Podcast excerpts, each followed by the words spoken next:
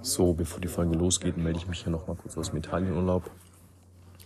Ähm, und zwar geht's oder thematisieren wir in der Folge unter anderem auch Vergewaltigung und sexuellen Missbrauch. Und das könnte eben belastend oder traumatisierend sein. Ähm, falls du dich nicht in der Lage fühlst, emotional die Folge anzuhören oder mit diesen Themen umzugehen oder dich, äh, du dich damit unwohl fühlst, ähm, wäre es vielleicht gut, die Folge zu bespringen oder mit einer Person zu hören, äh, mit der du dich sicher fühlst und die dich da vielleicht unterstützen kann. Ähm, genau, weil eben geistige Gesundheit und geistiges Wohlbefinden haben einfach Priorität. Und deswegen ähm, hier deswegen die kleine Warnung.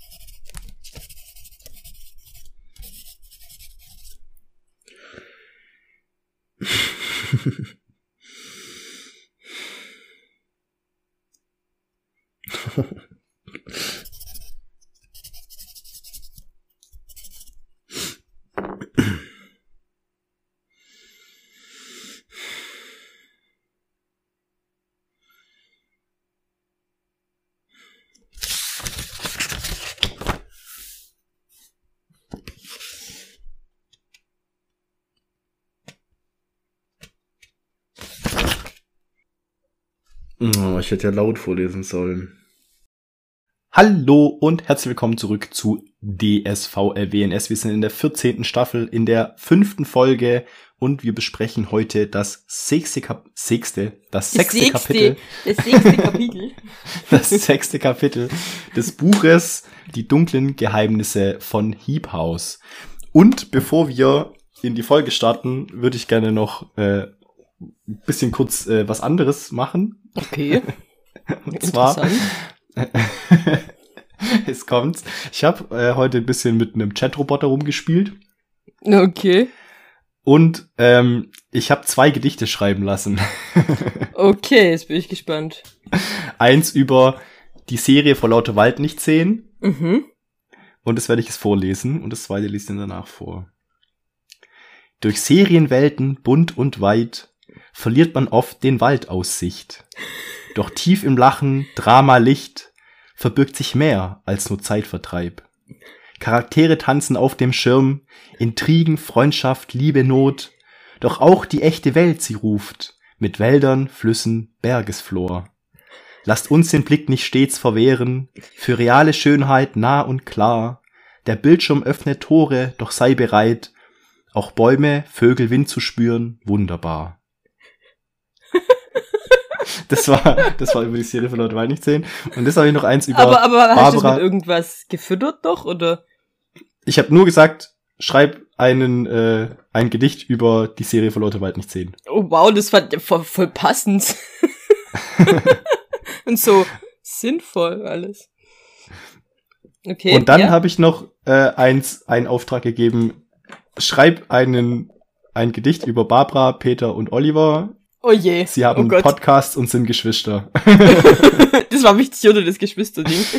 ja, weil es sind Spaß über. Also ich habe es einmal davor gemacht und dann war es über Freundschaft. ah, okay. Und das hat dann nicht so ganz gepasst. In einem Podcast klanggewandt. Barbara, Peter, Oliver Hand in Hand. Geschwistertrio, kreativ und klug. Erzählen Geschichten bunt wie ein Zug. Barbara die Erste, voller Elan. Mit Wissen und Witz bringt Ideen an. Ihre Stimme sanft wie der Sommerwind. Im Äther verwebt sie, was sie findet. Peter der Zweite mit Charme und Schwung. In jeder Episode ein Lachen im Sprung. Mit Tiefe und Ernst, doch nie ohne Spaß. Führt er uns ein in Wissen und Maß. Oliver der Letzte, voll Energie und Kraft. Seine, Bei seine Begeisterung wie ein Funken entfacht. Technik im Griff für den Klanggenuss. Verleiht er dem Podcast den letzten Schluss. Gemeinsam sie wirken Fast. ein Podcast-Trio, erzählen Geschichten, mal laut, mal froh. Barbara, Peter, Oliver, Hand in Hand, verzaubern die Ohren im Ätherland. also ja, das mit dem, mit dem Technik, äh, hatte so irgendwie, ganz. das hat nicht, so- ich habe dann tatsächlich nochmal versucht, Aufträge zu geben, dass er das weglässt und das hat er nie gemacht. Oliver war immer mit Technik. Und dann habe ich sogar geschrieben, Olli hat nichts mit Technik zu tun und dann war im Gedicht, ja, und obwohl er nichts mit Technik zu tun hat, macht es trotzdem irgendwie so. Da ich so, ja, okay, dann nehme ich das erste einfach, das war am besten. Oh mein Gott, das ist ja. Oh, ich wusste gar nicht, dass meine Stimme so. Was? Sanft wie ein. Sanft wie ein Sommerwind. Ach, so, oh Gott. Sanft wie der Sommerwind, ja. Ach, hier. Du hast echt ne? Sanftes. oh mein Gott, das ist genial. Ja, das war, äh, Das muss ich in die Folgenbeschreibung machen. Meine, stimmt, oh ja, darf ich nicht vergessen. Ja, Kann ich mir das irgendwie schicken? Ich will das nicht abtippen. die beiden Meisterwerke. Alter, das ist ja der Hammer. Also irgendwie krass. dass, dass das, äh, ja, Ja, ich meine, es stimmt so. Die kluge Barbara. Hier, sanft wie ein Sommerwind. Ja, stimmt. der witzige Peter. Schon. Der witzige Peter. Und der Oliver, der dem immer den letzten Schliff gibt im Podcast. Der, der, der, der, der die Technik im Griff hat. Ja. Hätte Naja. vielleicht mal die Namenreihenfolge ändern müssen, ob dann der Peter plötzlich die Technik im Griff hat. Stimmt. Ja, vielleicht. Weiß ich nicht. Witzig, okay.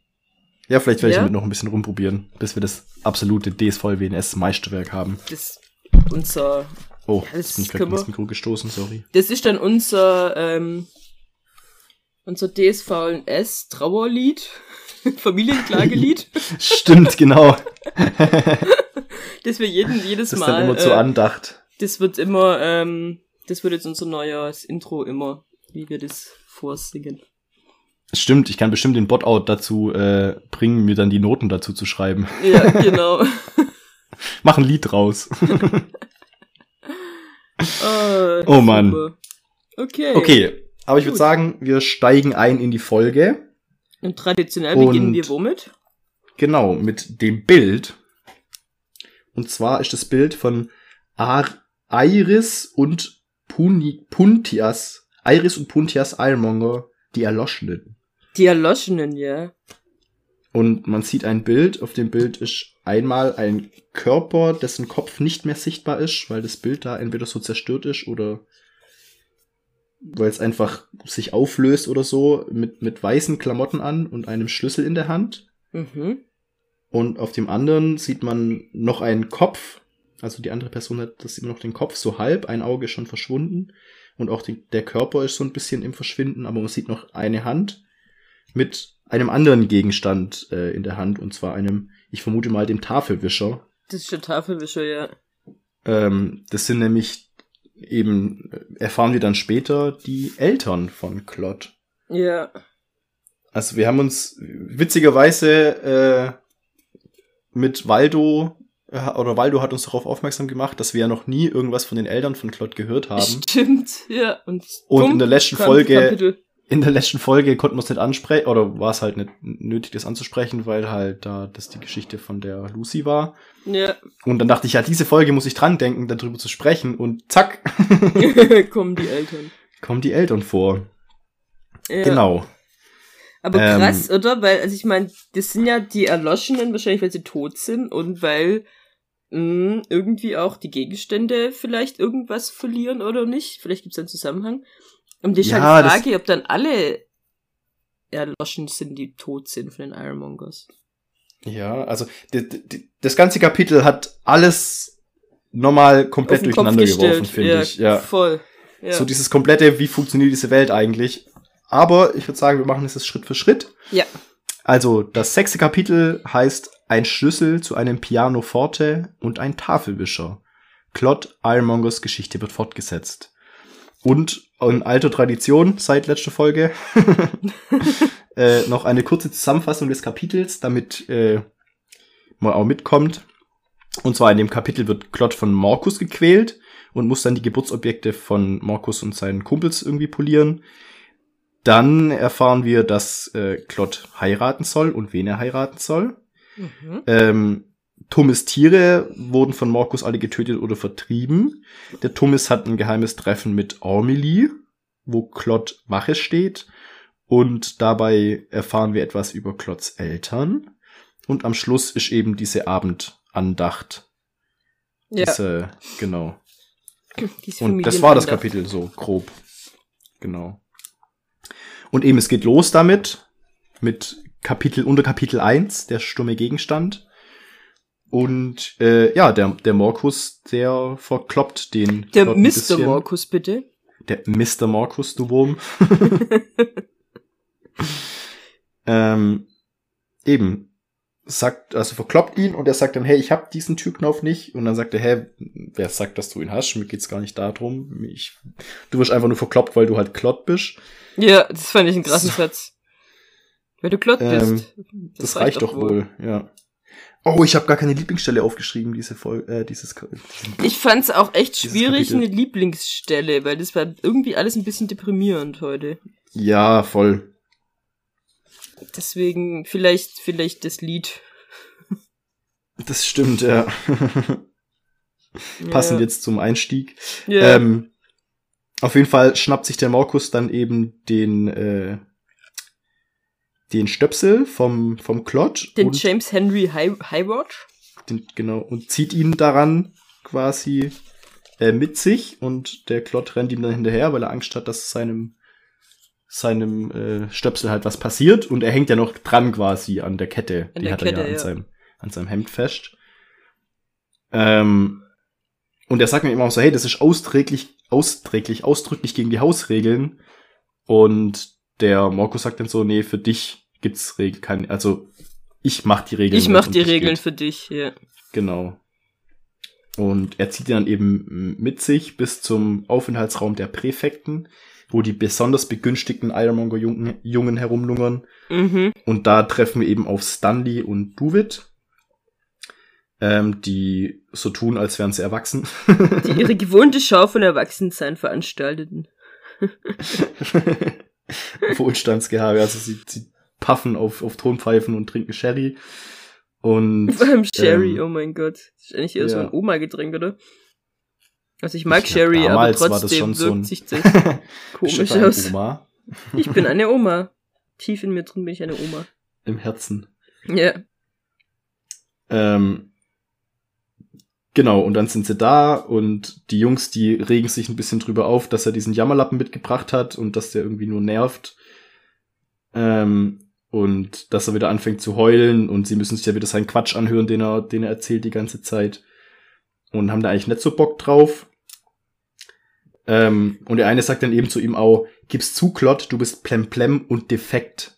Und das fand ich eine das krasse ich Wortwahl. krass. Ja, Also ich auch.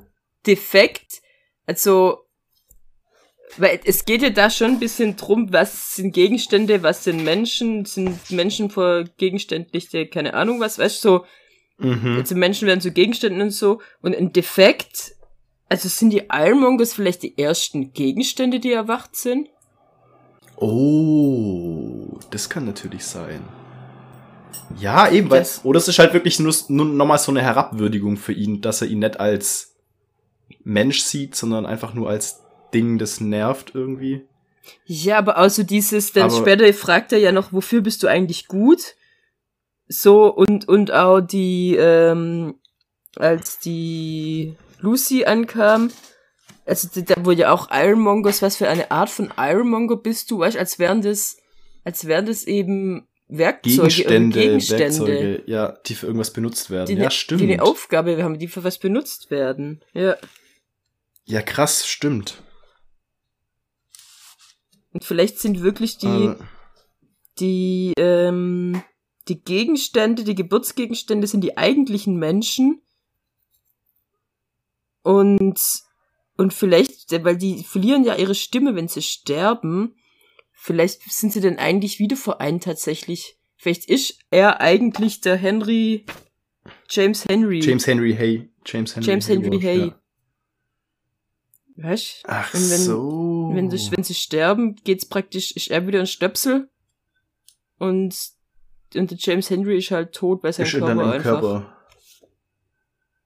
ist oder sowas. Boah, krass, okay. Ja, äh, krass, krasse Idee auf jeden Fall, ja. Das, das klingt, klingt plausibel mit dem Wissen, das wir bis jetzt haben, auf jeden Fall. äh, äh, Ähm, ja, krass.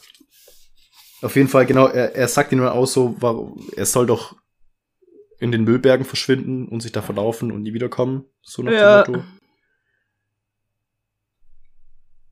Und ich meine, wir erfahren ja nachher, warum die alles sowas gegen ihn haben und warum er so ein Außenseiter ist.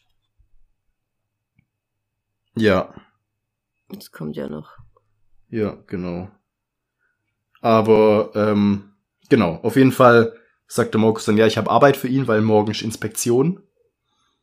Ähm, und die anderen wissen davon nur nix, aber der kleine Onkel, also der, der Onkel Timothy hat es wohl gerade er erklärt, dass es wohl Angekündigt, ja. eine, äh, eine Inspektion gibt, eben wegen des ganzen Durcheinanders äh, um Rosamuts äh, Türknauf.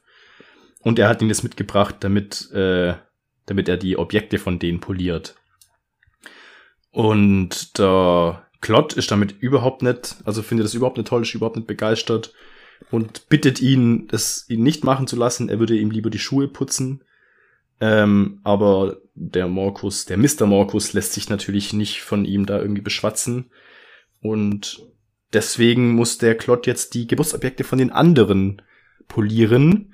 Und es ist wohl eine sehr unangenehme äh, Erfahrung, weil es Mhm. sich einfach falsch anfühlt und viel zu persönlich.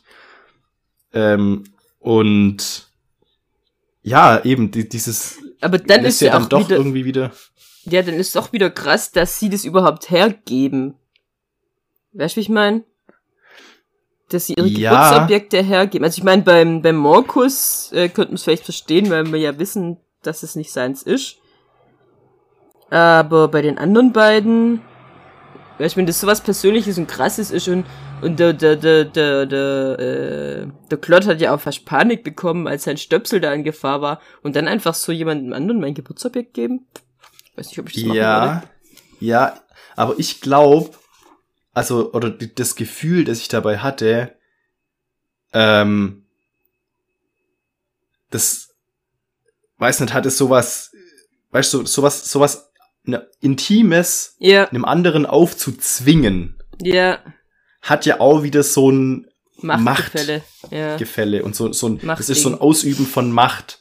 ja, so eben wie wie das es wird ja später noch gesagt äh, mit den mit den weiblichen Ironmongers wenn die wissen was sie für ein Geburtsobjekt haben ist es als würden sie sich nackt ausziehen genau, ja, eben. Deswegen, genau deswegen habe ich mir Und- gedacht, uh, ja genau aber deswegen dachte ich so wenn wenn du dir vorstellst dass das ist einerseits was Intimes, aber andererseits kann darüber ja auch Macht ausgeübt werden, über ja, das in, ist mit der ja, Analogie den nackten Körper jemand anderem aufzwingen. Ja, Ähm, und eben jetzt die andere Person dazu zwingen, das zu polieren, in dem Sinne. Also weißt, ja, ich weiß schon, was du meinst, ja. und es kann was ganz Schönes und ganz Intimes haben, aber eben dadurch ist einfach nur Machtausübung. Und Und deswegen eklig. ist es, glaube ich, so krass und einfach nur eklig, ja. Und deswegen ist es für den Klott auch so eklig und so Ja. unangenehm, das zu machen. Und der möchte das nicht. Und ja, also eigentlich voll krass. Also richtig, richtig. Also das düster. ist eigentlich eine krasse Szene, ja, das dachte ich mir auch. ja. Das geht in eine sehr, sehr äh, schräge Richtung. Ja. Und Genauso schräg, wie ich mir später dann auch gedacht habe. Also, äh, das ist ja sehr schräg und auch wieder dieses, dass sie, also ich, ich hänge immer noch an diesem, dass die ihre Cousinen heiraten. Das ist, ja. da, da denke Ja, ich immer an, an ähm, äh, ah, wie heißt's? Ja, Die, der Tanz, äh, der, Tanz der Vampire, wie komme ich jetzt auf Tanz der Vampire? Oh mein Gott, es ist immer noch heiß, Leute. ähm, Nee, äh, Nee. Das, oh. Ich Oh weiß, was Gott. du meinst, mir liegt's auf der Zunge. Jamie und Cersei Ja. Lannister, hier, ähm, ah, Game of Thrones. Game of Ja, ja, ja, oder das- auch das Tanz ganze- der Vampire, wie ich es Oder auch gerne Tanz der nenne. Vampire, ja. Diese Nee. ganze Thematik stimmt, ja. Ja, also da hatte ich so ähnliche, obwohl ich, weil ich meine bei bei bei bei, es ist, ich bin immer bei Tanz Game of Thrones. bei Game of Thrones. ähm, ich fand es jetzt da irgendwie überraschender und irgendwie intimer wie bei Game of Thrones. Weißt du, wie ich meine? Ja. Weil Game of Thrones war insgesamt so auf so einem Level und in so eine Richtung, wo das nicht mehr so ein ganz krasser Schritt war, wie das jetzt da. Also zumindest jetzt das mit dem Geburtsobjekt, das mit der Cousine war Ja. schon jetzt länger her. Ja, ja, ja, ja, ja. Das stimmt, ja. Ähm, es ist Game of Thrones ist äh, in der ganzen Welt einfach offener, Ja, brutal genau. und Ja. krass und eben äh, so dieses, dieses, diese ganzen Thematiken, auch eben Vergewaltigung und äh, Mord und äh, Quälen von irgendwelchen Leuten und dieses brutale und und Ja, explizite, da ist übertriebene. dieses Chelsea und, und Dings, wie heißt er? Ist ja noch äh, Jamie. Ist ja noch, ist ja noch irgendwie das harmloseste so, ja, ja, ja. irgendwie, ja. Und das eben, das in dem Buch finde ich, das hat es auch auf eine Art, dieses brutale, dieses krasse, aber es ist subtiler. Es ist nicht so, Art, genau. es ja. ist nicht so offen, es ist Ja. nicht so ausdrücklich irgendwie. Ja. Für die ist Und- das, die, für die würden das, glaube ich, nicht als, ich meine, die, doch die in Game of, Thrones merken schon, dass sie in einer brutalen Welt leben. Und ich glaube, der Klott weiß nicht, in was für einer kaputten Welt er lebt. Ja, Und wie Ja, brutal stimmt. das eigentlich ist, was die da, was, wo er lebt und was die da abziehen. Und, und er ist ja auch ziemlich, also so wie man es bisher, wir wissen jetzt übrigens, wie alt er ist, 15. ja, Ähm, genau, stimmt, ja. äh, der wächst ziemlich behütet, äh, also er weiß ja nicht, was in der echten Welt auch noch vorgeht, wie es da noch abgeht, so. Mhm. Also ist Ja, und also es ist ja, glaube ich, so, so grundsätzlich, wenn man mal so über allgemein zu Familien und so nachdenkt, wenn du als Kind in einem Umfeld aufwächst, stellst du das ja nicht in Frage. Nee, zumindest am Anfang nicht. Ja, vor allem, wenn du nicht rauskommst. Eben, vor allem, hat ja das, gar ist, null das, Vergleich. das ist, das Ja. ist seine Welt, in der er lebt. Und das ist so lang normal für ihn, bis er Ja. die Möglichkeit hat, was anderes zu sehen und das miteinander zu vergleichen und dann für sich selber zu entscheiden, okay, so wie ich aufgewachsen bin, ist nicht normal oder Ja. Ich bin in einer brutalen und krassen Familie aufgewachsen, die mich im Prinzip misshandelt hat von Ja. Anfang an. Ja. Ähm, und das muss nicht so sein. Es ist in meiner Familie so, aber in der großen, weiten Welt läuft es anders ab. Gibt's andere, aber eben, wenn er- wenn er- ja. Gar keine Chance hat, es zu vergleichen, weil allen anderen, weißt die ganzen anderen Ironmonger-Jungen, denen geht's ja im Großen und Ganzen auch nicht so gut. Da gibt's halt dann die Nee, Morkus ja. und Crew, die halt alle drangsalieren. Und es gibt Der- halt hier auf jeden Fall von, von Klott, wo wir wissen, und äh, Timothy, Der Timpfi, den gilt's ja auch nicht wirklich gut, dem Armen. ähm, eben dem, dem, der wird ja auch fertig gemacht. Gut, er hat wenigstens seine Liebe gefunden. Er hat seine Liebe gefunden, ja. Ist das eigentlich auch die, die er heiraten soll, oder? Das ist die, die heiraten soll, ja. Ja. Seine Ophelia, hm, wie heißt sie? Oh, oh, Omphia. Um, äh? Ormeli. Omelie. Ormeli, Ormeli, glaube ich. Ormelie, die Ormelie, ja. Finde ich auch cool, Genau. die passen einfach, was ist er? Sie ist Gießkanne und er ist Tropf Wasserhahn. Wa- Wasserhahn, ja. Ja, super gut. ähm, aber ja, da, da kommen wir dann ja noch dann dazu. Wir sind jetzt gerade auch schon ein bisschen vorgesprungen. Ja, ja, aber das war einfach nur dieses, Ähm, ja, eben so diese, diese, diese Game of Thrones Vibes, die da so ein bisschen durchkommen. Ähm, und diese Welt, die es da eben, eben gibt. Und ja, also, ich weiß nicht, was aus dem Buch noch wird, sage ich jetzt mal. Ja. Ähm, aber ich habe nicht das Gefühl, also es ist nicht so wie Game of Thrones, das ja absichtlich dafür geschrieben wurde, sage ich jetzt mal, um Das- diese Brutalität Ja. zu zeigen. Also das war ja schon so auch ein Ziel von George R. R. Martin, dieses Schocken und dieses aufzubauen, dass sie in Ja. so einer brutalen Welt leben und, Und dass jeder dass sterben keiner kann. so. sicher ist, genau. Ja. Und ja, das, das, also hat auch, finde ich, so sein, seine eigene, seinen eigenen Reiz irgendwie. Ähm, ja, ich habe das gern die, gelesen. die gehabt Art, wie, wie Game of. Thrones geschrieben war.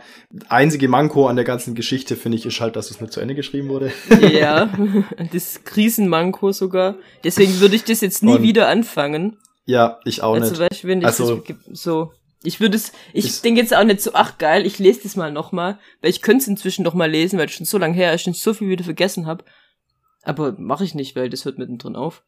Ja, voll. Das, und du kannst nicht mal sagen, okay, ich lese es halt bis dahin und gucke ich die Serie zu Ende, weil die haben sie ja zu Ende gebracht.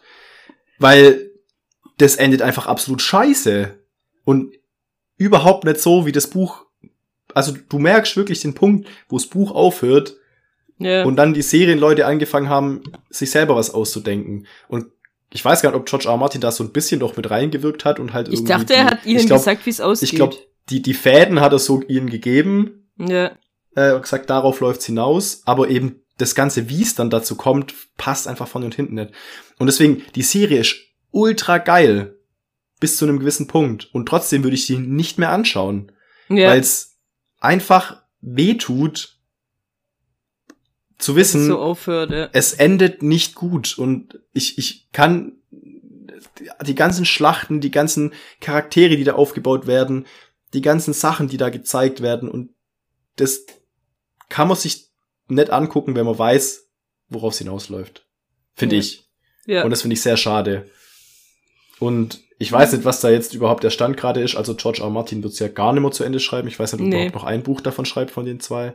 ich glaube nicht. Aber ich, ich hoffe, dass sie irgendeinen auftreiben, das zu Ende schreiben. der die Bücher zu Ende schreibt. Dass der George R. R. Martin ihm sagt, hier, das sind die Eckpunkte, so sieht's aus und schreibt es zu Ende für mich und macht dieses Buch zu Ende, dass dass alles abgeschlossen ist.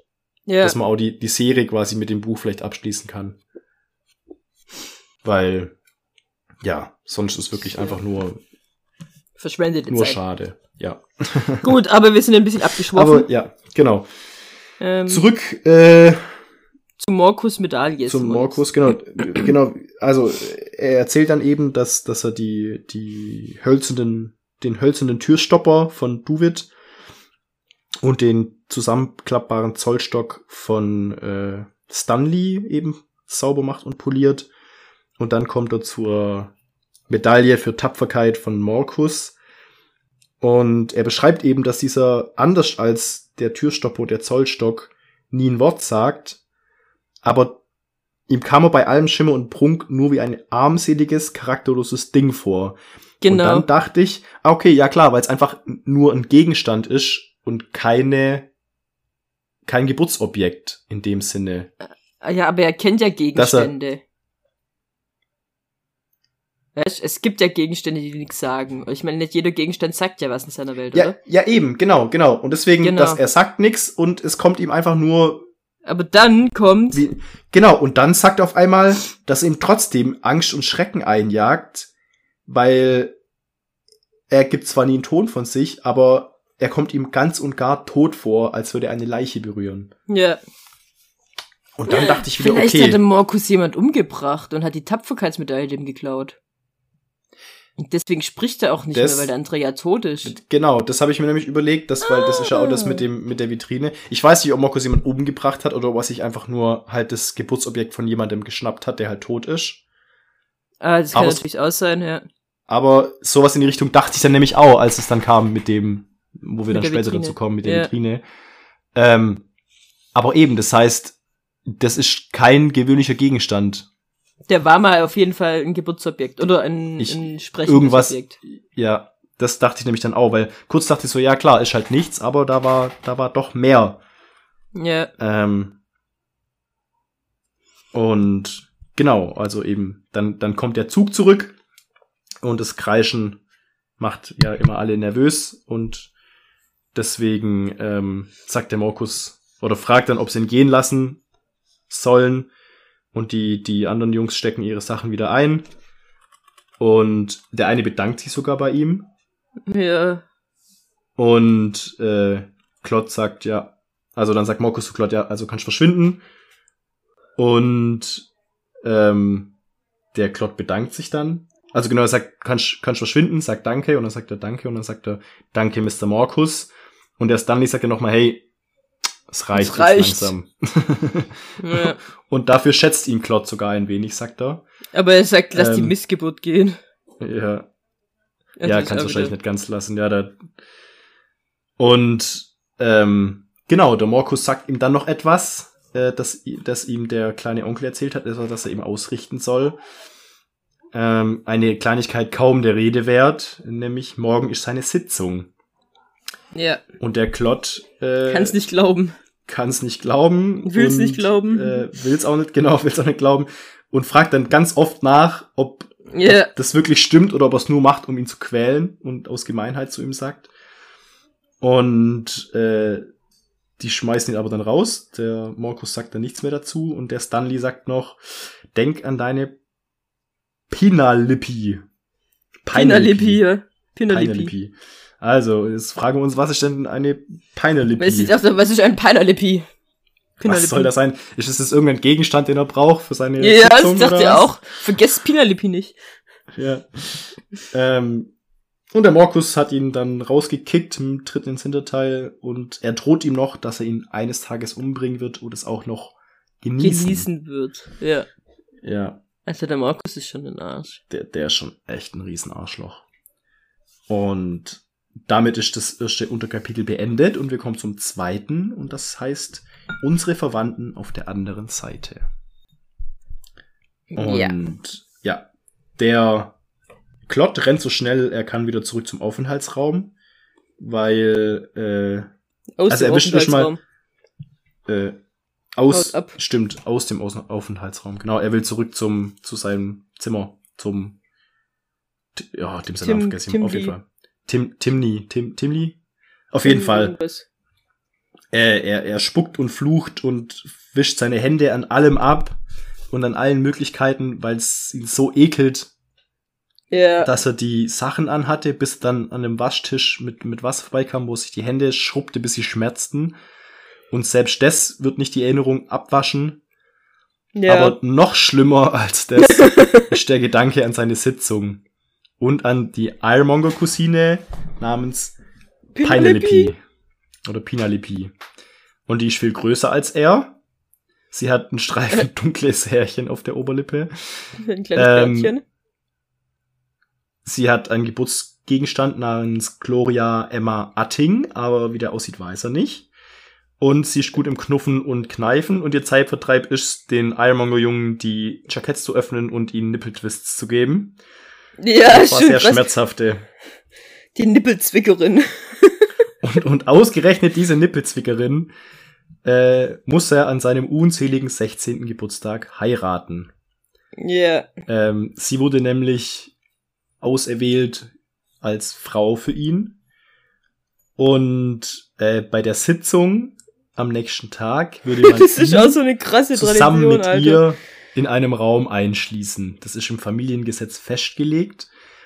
Ja. Und mehrere Monate vor der Heirat, ähm, irgendwann im 16. Lebensjahr, ähm, Passiert erfahren wir, er ist 15, Genau. werden die zu zweit im Raum alleine gelassen. Niemand sonst ist dabei, nur er, Nur? sie, sein James Henry und ihre Gloria Emma. Das Ja. heißt, später erfahren wir dann genau, Warum sie da Ähm, eingesperrt werden, was da passiert. sie zeigen sich ihre Geburtsobjekte Ja. in dem Moment, was so, wie wir ja schon erfahren haben, so das Intimste eigentlich ist, was äh, was da passieren kann zwischen einem männlichen und einem weiblichen Ironmonger. Weil damit auch enthüllt wird, wer jemand in Wirklichkeit ist. Das ist Ja. wieder so. Du weißt so, wer ist man in Wirklichkeit? So ein Stöpsel, aber ich glaube nicht, weil man dann ein Stöpsel ist, sondern weil man das ist. Weißt du, ja, wie ich meine? weil, ja, dass, dass, dass sie sich ihre, ihr Wesen dann, also ihr, ihr, ihre Ware, ihren Ja, wahren Gegenstand quasi. weil sie sind ja eigentlich, die sie sind eigentlich der Gegenstand. Eigentlich ist er ein Stöpsel und der Stöpsel ist eigentlich er. Das ist meine Ja. Theorie. Ja, Deswegen passen die auch immer so gut zusammen. krass, ja, ja, ja, ja. Eben, und dann, äh, ja, wie gesagt, zeigen sie sich das gegenseitig, sich selber sozusagen. Ähm, und wir erfahren dann eben, ähm, dass die Ironmonger Jungen und Mädchen getrennt leben und lernen und sich nur von Weitem draußen mal in den Müllbergen sehen. Und dass sie eigentlich Da frage ich mich, weil wieder die- nicht die- kennen. Die Polypa, wie heißt sie? Wie Pina dann- Lippe, Wie sie den Nippelzwicker machen kann. Pina Lippi. Jetzt habe ich mir auch gefragt dann, Ja, wann, wann macht sie das? Wenn- Während wenn dem die so kaum Familientreffen. wahrscheinlich. Wo sie in so, verschiedenen... eben, weil, wenn- wenn die so, so wenig Kontakt miteinander haben, wie, wie können die sich denn überhaupt so gut kennen dann im Endeffekt? Ja. Weißt, das habe ich mir auch gefragt. Aber ja, vielleicht wird das auch noch aufgeklärt. Ähm, genau. Und dass sie eben ihre Geburtsobjekte nicht kennen. Obwohl äh, es das manchmal ziemlich offensichtlich ist, wie bei der armen Cousine Foy, die einfach 10 Pfund schweres Bleigewicht hat. ja. Aber eben, dass es auch oft Versuche gibt, die, die den Die Schleier zu, lüften. Ja, Also, dass sie wirklich versuchen rauszufinden, welche Geburtsobjekte die anderen haben. Ähm, und eben die, die äh, Foy, die Cell hat, dieses Bleigewicht, die sich nie schnell bewegt, weil sie das immer rumschleppen musste. Und einmal ist Barnaby gelungen, von der armen, kränklichen Cousine Phoebe die Wärmflaschenhülle aus der Tasche zu ziehen. Und das war zu ihrer grenzenlosen Verzweiflung und Beschämung weil sie von da an allen bekannt war. Und es wäre, als hätte, das ist eben das, als hätte Born, Bor, Barnaby ihr sämtliche Kleider vom Leib gerissen. Und ihre Privatsphäre ist für immer dahin. für immer dahin. Und der Vetter Pol, der sie heiraten soll, hatte von da an das Gefühl, dass sich auf nichts mehr freuen könnte, dass sein Leben in Trümmern lag, weil man Phoebe derart bloßgestellt hatte. Alter, was ist denn das für ein Ding, ey? Ja, das ist schon Da hab krass. ich auch gedacht. Und das hat er auch für mich schon wieder so ein bisschen Vergewaltigungs-Vibes. Ja, voll. Und auch So eben, oh, er kann sie jetzt, also, er kann sie nicht mehr heiraten, weil sie ist beschmutzt, so mäßig nach, nach der Art und, irgendwie. und alle kennen quasi sie so. Aber, also, das scheint ja nur zu sein, bis man, ähm, ah, obwohl, ich meine, die Tante Rosamut war doch nie verheiratet und trotzdem weiß jeder, dass sie einen Türknopf hat, weil sie damit Leuten auf den Kopf haut. Also Stimmt. irgendwann scheint ja dieses Verheimlichen Scheint es dann immer so wichtig zu sein. nicht Stimmt. zu sein. Jetzt, wo du sagst, weil Klott weiß ja von allen. Von allen Also Erwachsenen nur- das nur bei, den, Geburtsobjekt. nur bei den Jungen ist so, ja, stimmt. Ja. Ich habe jetzt, ich mein, meine Theorie war dann, bis sie halt verheiratet sind, dass vielleicht bei der Hochzeit dann die Geburtsobjekte offenbart werden. Aber die Rosamut war ja nie verheiratet, oder? Nee. Der- der- ihr oh, doch, doch, die hat doch verloren. War das Aber ihr, das- ja, aber ich war, glaube, glaub bevor sie verheiratet waren. Oder? War das bevor sie verheiratet waren? Ich glaube, das war bevor sie verheiratet waren. oh, ich weiß es nicht mehr. Das war ihr Verlobter, der in den Müllbergen verschwunden ist. Ach so. Das ist bei ihr. Ja, aber vielleicht zählt es dann auch. Vielleicht, ja. Also stimmt, ja, genau, weil, weil von den anderen weiß man es ja. Das, das hatte ich dann. Deswegen hat mich am Anfang, glaube ich, auch kurz so irritiert, Ja, hab ich auch, ja. Dass es so ein Geheimnis ist mit den Geburtsobjekten. Aber ja, vielleicht ist es echt, oder ab einem gewissen Alter wird es dann offenbart, wenn es dann wirklich in die Mündigkeit oder was weiß ich was geht, oder wenn das erste Kind gezeugt so. wurde. Oder was Aber das hat ja. Rosamut auch nicht. Das hat Rosamut also. auch nicht. Ja, vielleicht kommt es ja noch raus, wie das läuft. Vielleicht wird es Ja. echt bei der Hochzeit. Aber ja, mal gucken. Ja, und äh, er, Er fürchtet sich vor dem Gedanken, dass er die Gloria Emma Utting sehen muss. Genau.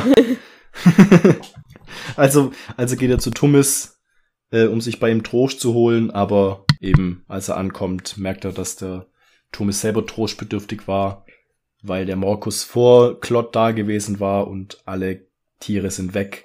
Bis auf, bis auf eine, eine einzige Küchenschabe. Küchenschabe, die Lintel heißt. Ja, Ähm, immerhin die eine hat er, hat er nicht erwischt, alle anderen sind verscheucht oder erschlagen. Auch die. das, ist okay, das ist eigentlich meine Lieblingsstelle, dass der einfach seine Möwe Gießkanne nennt. Ich meine, jetzt weiß ich warum, aber als ich das das erste Mal gelesen habe, muss ich so lachen. ja, ich hätte es dann tatsächlich gerade äh, den, den Grund, warum es die Gießkanne nennt. Als, äh, ja, als okay. Lieblingsstelle, weil ich das irgendwie süß finde. Das süß ist schon, ja, passt, ja. ja. Eben, dann seine geliebte Möwe Gießkanne, die ähm, eine, eine schwarzbeinige 310-Möwe, um genau zu sein. War, war die nicht Plotz? Hat er den nicht gesehen oben in dem Raum? Oder war das eine andere Möwe? Ich dacht's auch. Der hat doch die Möwe gesehen oben da in diesem Raum. Oder? Gell? Ja, ich dachte nämlich auch. Es, es war, glaube ich, oder es war auf jeden Fall eine Möwe, die da rumgeflogen ist. Eine Möwe, die mal reingeflogen und ich nicht mehr rausgefunden hat.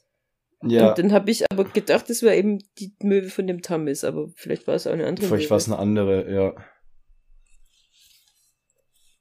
Aber kann ja sein, Ja, aber dass er das ihm halt auch nicht sagt, so. Weißt dass du? der, ja, vielleicht hat er da eben gerade andere Sachen im Kopf. Oder er hat es nicht darauf bezogen oder so, keine Ahnung. Aber stimmt, er hätte schon aufmerksam werden müssen, weil es scheint ja nicht normal zu sein, dass die weggehen. Zu dem Zeitpunkt dachte ich halt noch, dass, dass die halt da rumfliegt. dass die halt ja. im, im Haus rumfliegt und irgendwann halt wieder zurückkommt zu ihm und so. Aber das scheint ja schon bei sich zu haben. ja. Und wenn sie fliehen, dann sind sie halt weg, ja. Naja, auf jeden Fall ähm, ist die weg.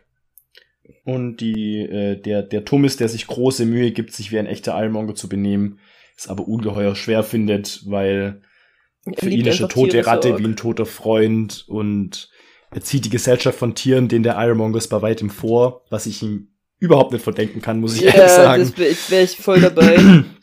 Jetzt Also vielleicht nicht so, gerade bei Ratten ja. und Schaben, aber ähm, so grundsätzlich Wahrscheinlich- schon. Wahrscheinlich sogar bei denen. ja, vielleicht sogar, ja. wenn man sich so Ja. anguckt, was die da so abziehen. Ähm, Oh, und dann kommt die Und- traurigste Stelle. Da muss Ja. ich weinen. Dass der, dass der Thomas, der hat mal sein ganzes Taschengeld gespart, um sich ein Straußenei zu kaufen. Und ähm, das hat er eben bei einem Züchter bestellt über eine, eine Kiste und er hat das Ei gehütet wie ein Schatz und sein Bestes gegeben, um es auszubrüten und warm zu halten. Und dann, als er aber einmal nicht in seinem Zimmer war, war vermutlich Morkus reingekommen und hat das Ei kaputt gemacht. Oder sie hat sich, das hat sich da waren. einfach selber ausgebrütet. Genau, und dann bestimmt, kommt irgendwann, läuft der Klott einem Strauß über den Weg in diesem Riesenhaus. Wahrscheinlich Ja. hat sich das Ding tatsächlich selber ausgebrütet. Das, das habe ich mir nämlich auch gedacht. Aber auf jeden Fall eben, ist die, die Theorie ist, oder das ging dann in die Familienlegenden ein, ähm, dass es nicht Morkus war, sondern dass sich das Ei eben selber ausgebrütet hat und dass es äh, nachts unterwegs ist und auch für die nächtlichen Geräusche verantwortlich, verantwortlich ist. ist. Ähm, was aber der Klott anzweifelt, weil er sagt, kein Tier kann für so viele verschiedene Geräusche äh, verursachen, also Verantwortlich, sein. Ähm, und er ist sich eigentlich sicher, dass es Morkus war, der einfach den Strauß gekillt hat oder das Ei halt zerstört hat. Ebenso wie Ja. es auch eben an Gießkannes Verschwinden schuld ist und eben an der ganzen anderen langen Liste von verschollenen Tieren von, von Tummis. Und e- eben er erzählt dann noch, dass der, dass der Thomas halt draußen im Müll steht und die Möwen äh, nach den Seemöwen rief, rief und mit den Armen flatterte, als könnte er durch die Luft gleiten wie sie. Und dass er den Möwen was zu essen bringt und Brötchen und ähm, aber dass er vor allen Tieren und noch sogar vor seinem geliebten Strauß steht für ihn. Die Ormeli, Cousine, Ormeli. genau. Cousine, Die- oh. War es Ormeli, die Thomas liebte. Genau, er liebt sie am meisten. Und sie war klein und niedlich und schüchtern und ruhig und bescheiden und sie war so blond, dass es fast, fast weiß ist und sie hat weiße Augenbrauen und sie war auch sehr verliebt in Thomas. Ja. Und dann sagt eben, diese Ironmonger-Liebesbeziehungen waren übrigens sehr merkwürdig. Keiner wusste richtig, was damit, was damit, ja, etwas das damit fand ich anzufangen. auch so einen witzigen Satz. Dass wenn, Eine- wenn die nicht irgendwie nur Zweckheirat sind, dann ist, weiß keiner so was richtig, was das wa- eigentlich soll. ja. was ganz komisch ist, wenn die sich heiraten Ja, und sich wirklich lieben dann auch noch. seltsam. Ja. Aber gibt's da dann auch Geschichten, wo sich halt dann zwei, die an anderen versprochen sind, ineinander verlieben und dann eine Bestimmt Liebesbeziehung haben und gibt's so? es, Ja. Also das muss es ja da auch geben eben. bestimmt. Und wie ist das, wie wird es dann da gehandhabt? Also müssen es dann wirklich so geheime Affären sein und das darf keiner wissen oder ist es so gang und gäbe, weil halt ja eben Also es scheint ja schon gesetzt so. zu sein, wenn, wenn man als Kind hier äh, versprochen wird, weil ja auch die geliebte Mutter dem Vater äh, trotzdem verheiratet wurde, obwohl er dann sich als so schwächlich rausgestellt hat. Also, ähm, ich denke mal schon, dass das ziemlich, ich glaube, da geht's eher drum, dass die dann in irgendwelche Müllberge abhauen, wenn die da wirklich zusammen sein wollen. Oder es sind halt Affären. Ja, ja, eben, also ist das so dann dieses, dieses Heiraten dann wirklich so ein heiliger Bund und also so ähnlich wie es bei uns, würde ich immer sagen, wo es dann halt nicht okay ist, wenn man Also, jemand wenn man- anderen hat. Ja, Oder ist halt so, ja, die sind halt verheiratet und gehören zusammen und müssen halt Kinder miteinander zeugen, aber was die mit anderen machen, ist eigentlich egal, so. ich glaube schon, dass es eher nicht so gern gesehen ist. Das ist eher so Romeo und Julia mäßig dann. Ja, ja, ja, ich hätte, hätte ich auch vermutet, das wäre zu, Ja. äh, zu gut. ja. zu einfach, dass, dass das einfach so geht. Das muss schon irgendwie nochmal auch krass sein, dass die sich dann heiraten. Also das ist wahrscheinlich jetzt, also ich warte ja noch, dass die sich endlich mal treffen, äh, die beiden. Mm, Aber ich denk mal, dass da das auch mit ins Spiel kommt, dass er dann, also er will die, ja sowieso nicht heiraten, die Polly, wie auch immer, Pio- Pina. Pina Pilla. Pina Pali Pali.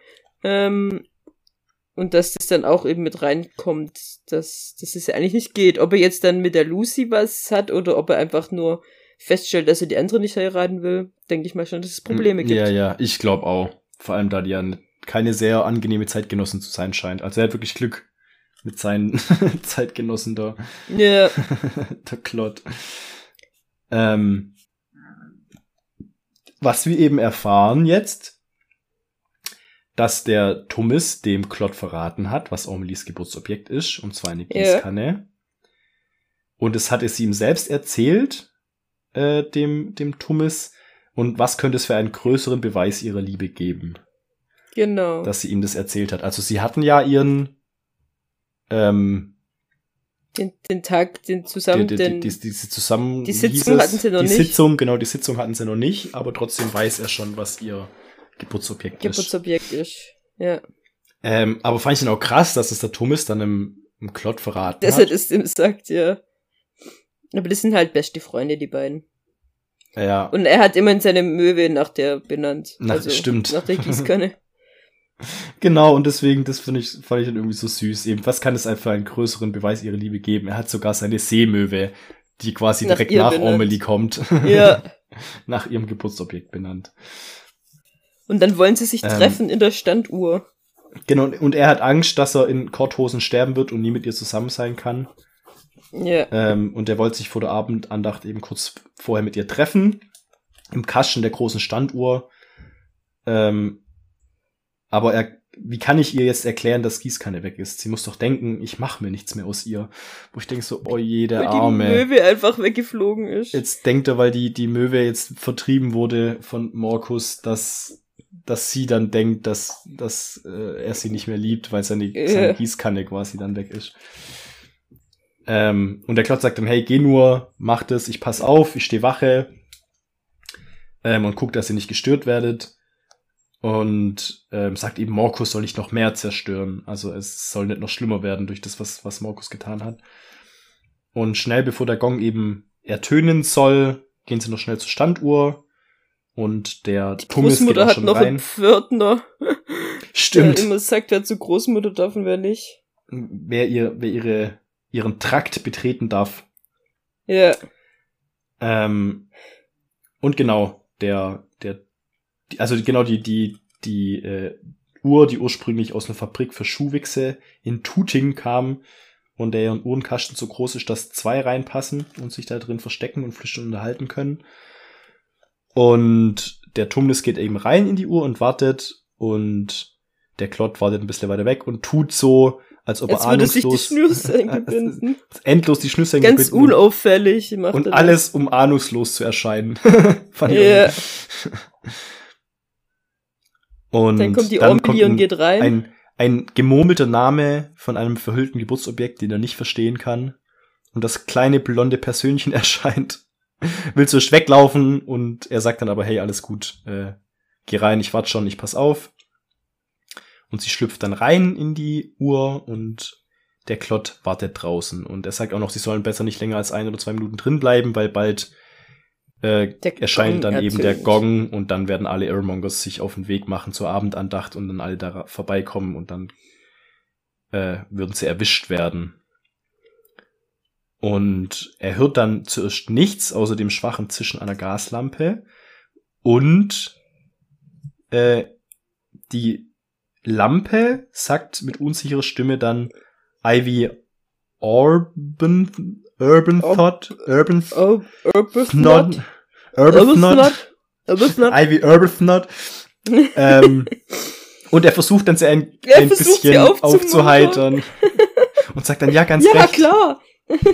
du sagst es ja sicher genau und dann aber irgendwann hat man außer den Geräuschen der Lampe noch andere Laute gehört und zwar aus dem Inneren der Uhr und dann hat er irgendwann den Namen von Ormelis Gießkanne aufgeschnappt, weil wenn er zufällig mal in Ormelis Nähe war bei den seltenen Gelegenheiten, äh, hat, Hat ihn, hat ihn flüstern gehört, aber, aber nie ganz verstanden, weil äh, der wohl auch sehr schüchtern ist. Der, also die Gießkanne scheint wohl sehr schüchtern zu sein. Ja. Ähm, aber jetzt so dicht neben der Uhr, wo der hockt, kann er eben äh, die Hillary Evelyn Wayward Jackson vom, vom Thomas Nee. hören, Genau. aber auch die Perdita Braithwaite. Braithwaite. Braithwaite. Braithwaite. Und dann eben, man hört quasi im Prinzip nur die Gegenstände reden, man hört nicht Genau, nicht die den beiden. Thomas und die Ormeli reden. Aber Ähm, die reden ja so anscheinend auch nicht immer, oder? Also anscheinend reden die Gegenstände nicht. Ich habe mir immer vorgestellt, dass sie einfach immer immer den Das Namen sagen. In so Dauerschleife, anscheinend ja, nicht. anscheinend Ja. nicht, ja, ja. Also sie reden nur ab und zu mal und wenn, dann sagen sie halt nur den Namen. sozusagen. Namen. Ähm, aber genau, es geht immer weiter, etc., etc. Die reden wohl sehr lang da drin miteinander, die zwei Gegenstände.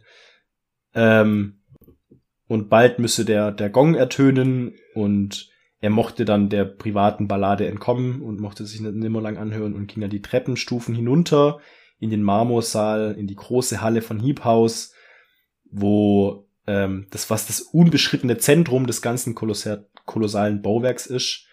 Und das ist nämlich äh, das gewaltige und berühmte Möbelstück, die große Vitrine mit Glastüren, die auf acht mächtigen geschnitzten Löwenfüßen ruhte. Und auf den zahlreichen Regalfächern sind die verschiedenen Geburtsobjekte von verstorbenen Ironmongers aufbewahrt. Und jetzt wissen wir auch, was das bedeutet. Diese.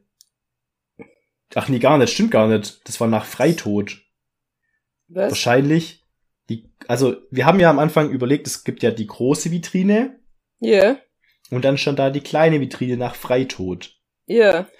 Ich habe die Vermutung, dass in die große Vitrine kommen die, die gestorben sind Oh, und die, die Kleine, die, die sich Weise. umgebracht haben. und die, die sich Selbstmord begangen haben, die den Freitod gewählt haben, werden nicht gemeinsam mit den anderen aufbewahrt, sondern die kommen in die kleine Vitrine rein. ah. Das kann natürlich sein. Das Aber meinst du, aber das gibt's? Kleine Vitrine nach Freitod. Oh, aber dann müsste ja noch mal jemand geben, der irgendeinen Freitod gewählt hat. ja, vielleicht erfahren wir das auch noch. Ja. Okay. Also das, das war jetzt gerade spontan meine meine Theorie, weil äh, ich dachte nämlich, dass da stand tot einfach nur Ja, ähm, und dass ich dann deswegen dachte, der Beisatz wäre dabei gestanden, weil die äh, weil da halt die toten Geburtsobjekte drin sind. Äh, ich hätte vielleicht, bevor ich diese Theorie anbringe, das auch nochmal nachgucken können, dann wäre mir das yeah. aufgefallen. aber ja, aber jetzt habe ich eine neue Theorie, die ich eine eigentlich sehr gut. Ja. Idee, ja. Ähm, auf jeden Fall sind da eben diese Geburtsobjekte aufbewahrt. Ähm, jeder hat ein Band drum, an dem Pappschild mit dem Namen der Person gehört, die einst äh, zu diesem Geburtsobjekt eben gehört hat. Und das finde ich eben auch eine Formulierung. Die Person, die zu dem Geburtsobjekt gehört hat. Ja, Also nicht so, ja, die Person, das der das Geburtsobjekt, zur gehört hat, Ja, sondern die zum Geburtsobjekt gehört hat. Also das scheint schon Ja. irgendwie eher das Geburtsobjekt, vom Geburtsobjekt auszugehen, das Ganze, ja. ja, ja. Ähm, und eben, Okay. sobald die tot sind, gibt keiner mehr ein Laut von sich. Ja, Ähm, sie haben aufgehört aufgehört zu zu reden. Und auf dem fünften Regalfach liegen die Geburtsobjekte seiner Mutter und seines Vaters. Von Iris, der Schlüssel zu einem Pianoforte, und von Puntias, der Tafelwischer. Und Ja. er erzählt dann eben von seinen Eltern, dass seine Mutter ihm wohl ein wenig ähnlich gesehen hatte und sie ist bei der Geburt von ihm gestorben. Ähm, weswegen seine Anwesenheit allen nur Schmerz und Trauer bereitet. Besonders seine Großmutter Liebling war. Ja. äh, ist sein Un Anblick unerträglich, weil die eben seine Mutter war, der, der große Liebling äh, der Großmutter, ihrer Mutter. Und sie war das jüngste Kind von den Großeltern und die erste Tochter nach zwölf Söhnen. Und er sagt eben, er weiß sehr wenig äh, über sie. Er weiß nur, dass sie gesungen hat und dass sie wohl eine ungewöhnlich schöne Stimme gehabt haben soll. Aber seit seiner Geburt wird nicht mehr gesungen. Die Großmutter hat's verboten. So krass, Also, oder? Also das ist, ist so krank krass. alles. Boah, deswegen behandeln die dann auch alles so scheiße. Ja, weil die alle seine Mutter geliebt haben und durch ihn Ja. ist die Mutter. Auch wieder so eine äh, Game of Thrones Referenz ein bisschen. Stimmt. Jetzt, wenn man drüber nachdenkt, weil Ja. äh, hier der Tyrion hat ja die ähnliche, genau, ähnliche Story, dass der Geschichte. Vater ihn so hasst, ja, weil die Mutter bei, bei der Geburt gestorben ist. Geburt gestorben ist. Und, dann ist Und er dann auch noch ein Zwerg ist, ja. Und der Klott ist einfach krank, kränklich auch wieder, Und wie sein Vater. Wie der Papa, das habe ich dann nämlich auch gedacht, ja. Das fand ich dann nämlich auch krass, die Geschichte. Ähm, eben von seinem Vater wird nicht viel gesprochen. Er muss wohl ein stiller, sehr friedlicher Mann gewesen sein, mit einem schwachen Herzen von Geburt an. Und deswegen hat man ihn sein ganzes Dasein fürsorglich in Wacke gepackt, wie ein. Was im Klott jetzt auch Klott passiert. Ja, auch, ja. Da habe ich mir gedacht, ist der wirklich so kränklich, weil bisher hat man noch nicht mitbekommen, dass er kränklich ist. Oder ob die das einfach nur so machen, weil der Vater so. auch so war. Ja. Ja. Ja, das habe ich mir auch überlegt. Auf jeden Fall, aber eben, sie haben ihn in stickigen Rollen mit Würfelzucker gefüttert, wo ich dachte, so, das ist bestimmt sehr ja gesund. wahrscheinlich ist er deswegen gestorben, Alter. Ja. Ah, Ähm, und sie haben eben kurz nach der Geburt schon bestimmt, dass, äh, also nach der Geburt von der Mutter eben bestimmt, dass sie den kleinen Punitas heiraten muss, bevor irgendjemand Ja. rausfindet, dass er so ein schwaches Herz hat. Finde ich auch krass. ja, eben. Also, dass sie das genau, quasi das ja verheimlichen gemeint. und, und das dann so erzwingen. Was? Und ja, dass sie, dass sie quasi dann, also was wäre denn die Konsequenz gewesen, wenn, wenn die erfahren hätten, er hat ein schwaches Herz? Hätten sie dann gesagt, ja, okay, dann heiratet er halt keine oder wollten sie nur, dass Nein, die also ich habe das so verstanden, dass, dass, ähm, ach das, so, also rum. er war ja auch jung. Das heißt, Ah. die wussten alle nicht, dass er ein schwarzes Herz hatte. Ein schwarzes, so, ein schwaches. okay, okay, okay, okay, okay, okay, okay, jetzt.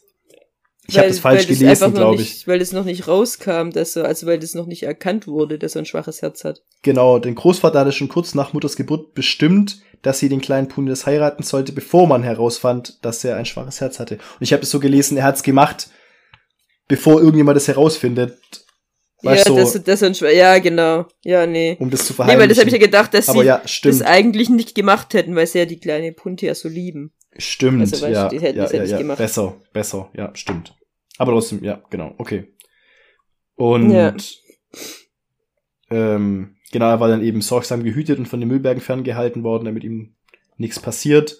Und zwei Wochen nachdem er geboren war, hatte sein Vater, das Vaters Herz vor Trauer über den Tod und vor Freude über die Geburt aufgehört zu schlagen. Ja. Und Ähm, er geht oft in Marmorsaal, wohl der Klott, um an seine Mutter und seinen Vater und an, zu ihren Geburtsobjekten, ähm, die neben all den anderen verstorbenen Menschen, Geburtsobjekten von den verstorbenen Menschen Liegen. Ja. Nee, Ja, genau. er denkt an all die vielen verstorbenen Menschen auch noch so. So rum. Den, Ja. den Satz habe ich gerade ein bisschen.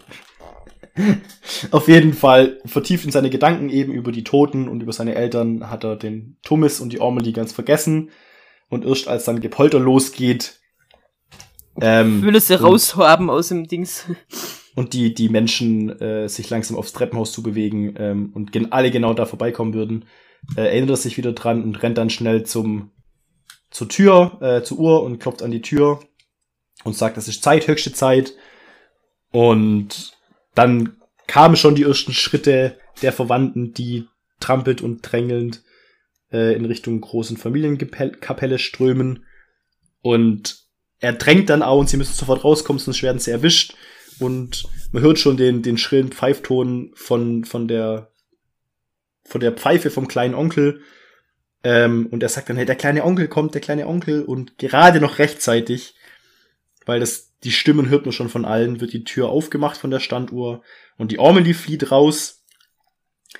Und ähm, während sie dann die Treppe runterhuscht, kommt dann auch der Tummis äh, im allerletzten Moment und er stößt dann auch noch gegen die Tür und äh, er schwebt in einem Traumland des Entzückens mit einem breiten Ja. Lächeln im Gesicht und einer verrätischen, verräterischen Röte um den Mund.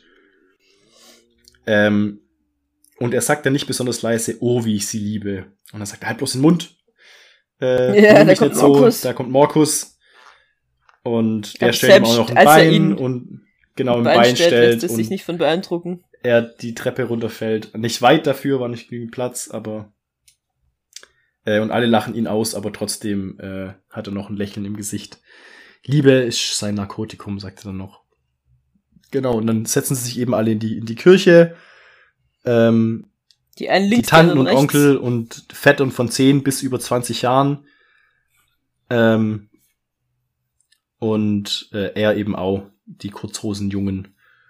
Und ähm, er wird eben beschrieben, wo dann eben wie die Aufteilung ist quasi in der in der Kapelle. Und für ihn ist das eine einzige Qual da zu sein, weil er jedes Mal das Gefühl hat, sein Kopf steckt in der, im Inneren einer riesen Glocke, weil er quasi die ganzen Geburtsobjekte sprechen und, und, und reden hört und so viel, dass er das äh, nicht mal irgendwie einzelne Namen raushören kann, sondern es ist einfach nur ein riesen Geräuschpegel für ihn.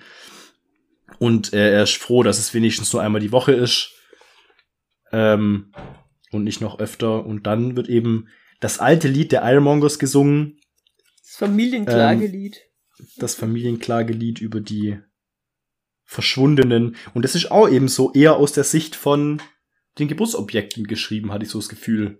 Ja, also als wären, also das geht ja, an, an, um sich geht's ja um einen, einen, einen wertvollen Gegenstand, der irgendwann kaputt geht und dann praktisch im Müll landet. Und nichts mehr wert ist und auf dem riesen nichts mehr Müllberg wert landet, ist. ja. Genau. Nie mehr gesucht, nie mehr gefunden. Und da, also das hört sich ja wirklich so an, eben als wäre das aus dem, äh, aus der Sicht von dem äh, Objekt Ding- und und und äh, es ist das Familienklagelied, also es es hört sich ja so an, als wäre das was was ihnen, weißt du, so Widerfahren Familientradition. kann. Das heißt, Ja. was wieder, sie sind einfach Objekte eigentlich, die mal auf dem Müllberg gelandet sind. Ja. Ja. Zwischendurch hatte er mal noch Blickkontakt mit seiner Pinalippi, in dem nicht viel Liebe herrscht, Genau. und, aber auch Genau. nicht von ihm. So, Ja. sie, sie, sie, sie guckt zu ihm und dreht sich um und in ihren Augen ist keine Liebe, aber er erwidert die auch nicht. Ähm, Ja. Und er musste dann an den, an den Blick denken, solange, äh, solange das ganze Familienklagelied noch andauerte, dem sie ihm zugeworfen hat.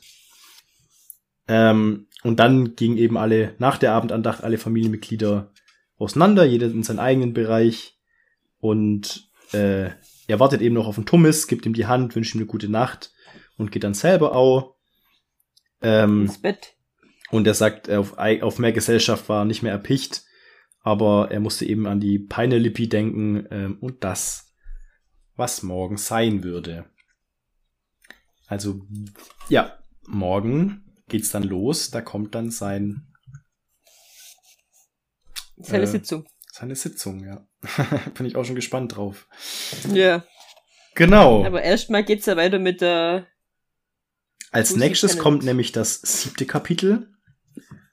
Ein Schuhlöffel aus Schildpatt. Lucy Pennants Geschichte wird fortgesetzt. Ja. Und das wird dann für die nächste Folge unser Kapitel sein. Und Genau, und das ist auch ein Kapitel, das man in einer Folge. Das ist ein relativ großes Kapitel. ja, stimmt, genau, ja. Also das war jetzt auch schon ein sehr langes Kapitel, fand ich. Ja. Und das nächste wird ja dann auch nochmal, was sind das? Ja, fast 20 Seiten, also sogar noch größer als das, noch länger. Genau, also das ist auf jeden Fall äh, ein gutes Kapitel dann zu besprechen. Ja, Gute Kapitelgröße. Genau. gut. Gibt's noch was zu besprechen? Aber ich glaube nicht, oder? Weil wir haben ja eigentlich relativ viel schon angesprochen von den Sachen im Ja, äh, beim genau. Besprechen direkt. Also es gab es gab es nichts mehr, was ich jetzt noch dachte, das würde ich gerne noch besprechen. Nee, ich auch nicht. Also das Kapitel war mehr so, ich fand die anderen irgendwie bisher cooler, aber ich glaube, das ist so, war so ein Informationskapitel nochmal. Ja, ja, nochmal so alles, äh, paar Sachen so noch auf Stand bringen, so wie sieht's gerade Ja. aus. Ähm, wie funktioniert da alles? Äh, was kommt so auf uns zu? Ich warte einfach die ganze Zeit drauf, dass die sich endlich begegnen und das machen sie jetzt Ja, nicht. Naja. Wahrscheinlich begegnen sie dich passieren. einfach nie. Ist Oder so ganz am Schluss, Parallel- das ist so das letzte Kapitel, wo sie sich begegnen. Ja, oder das, ja. Ja, ich hoffe mal nicht. Ja. Ja, ich auch Gut. Ich hoffe, dass dann, jetzt gemeinsam ähm, irgendwann ihr Ding machen. losziehen. Ja, dass die irgendwann rauskommen aus, aus Heap House. Ja. Gut, ich, das weiß ich nicht, ob das ist dieses Buch noch passiert. Vielleicht erst nächstes Mal. Oder ob das dann für, für Band 2 dann kommt. Ja, Das kann ich mir vorstellen, dass das dann so der, der das Punkt nächste ist. ist, wie sie abhauen, Ja, dass sie am Ende von dem Buch beschließen, dass sie abhauen. Ja. Und dann im nächsten Buch geht's eben darum, dass sie dann in der Außenwelt sind und er die Außenwelt kennenlernt und. Aber ja, das sehen wir dann ja. durch die Müllberge. Ja. Genau, aber da sind wir jetzt schon wieder sehr, sehr weit. Das ist Ähm. Ja, dann würde ich mal sagen. Gut. Ähm, Namaste. der Rest ist Konfetti. Tschüssi.